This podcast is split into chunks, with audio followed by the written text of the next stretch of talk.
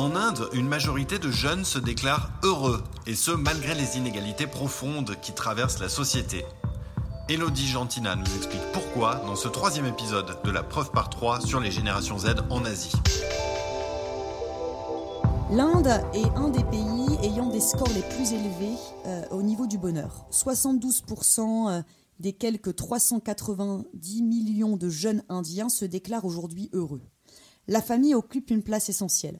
Les enfants ne quittent pas le domicile familial à 18 ans, comme c'est le cas en France, pour prendre leur indépendance. Mais le comportement adopté avec les enfants est influencé euh, par l'hindouisme, le bouddhisme ou encore l'islam. Les parents euh, réunissent euh, les meilleurs principes de ces trois religions. Les parents indiens évitent notamment de donner des punitions physiques à leurs enfants, par exemple.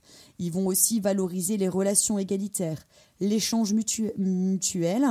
L'adolescent indien tend à utiliser aussi des stratégies bilatérales qui va reposer surtout sur la discussion. En dépit d'une croissance économique importante, les inégalités persistent en Inde. On parle d'inégalité de genre, mais aussi d'inégalité en termes d'éducation, dans les catégories sociales, avec les castes. 27% des enfants indiens résident en zone urbaine et une majorité écrasante des jeunes en Inde vivent dans des zones rurales, 73% d'entre eux. Donc ces jeunes ont souvent un accès limité aux besoins fondamentaux comme la nutrition, les besoins de santé, l'éducation ou encore la protection sociale. Cependant, en dépit euh, de ce manque d'infrastructures, les niveaux euh, d'acquisition des nouvelles technologies et les interactions via les réseaux sociaux euh, numériques augmentent rapidement chez les jeunes Indiens. L'Inde constitue le deuxième marché le plus important du monde pour les smartphones, juste derrière la Chine. 85% des utilisateurs de smartphones et de réseaux sociaux ont moins de 30 ans en Inde. Plus de 70% des Indiens euh, des jeunes Indiens euh, recherchent des informations sur leur smartphone et 68% d'entre eux achètent leurs produits en ligne.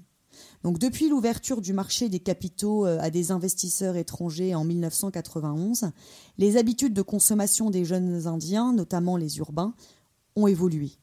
Les jeunes Indiens sont mieux, instruits, mieux connectés, plus ambitieux, de plus en plus conscients de leur environnement ils aspirent aussi à consommer plus, ils sont plus disposés à adopter euh, euh, des marques avec un bon rapport qualité-prix. Les jeunes Indiens sont aussi de plus en plus conscients de leur image, ils sont très attirés par les nouveautés, et cela semble contribuer de plus en plus à leur bonheur.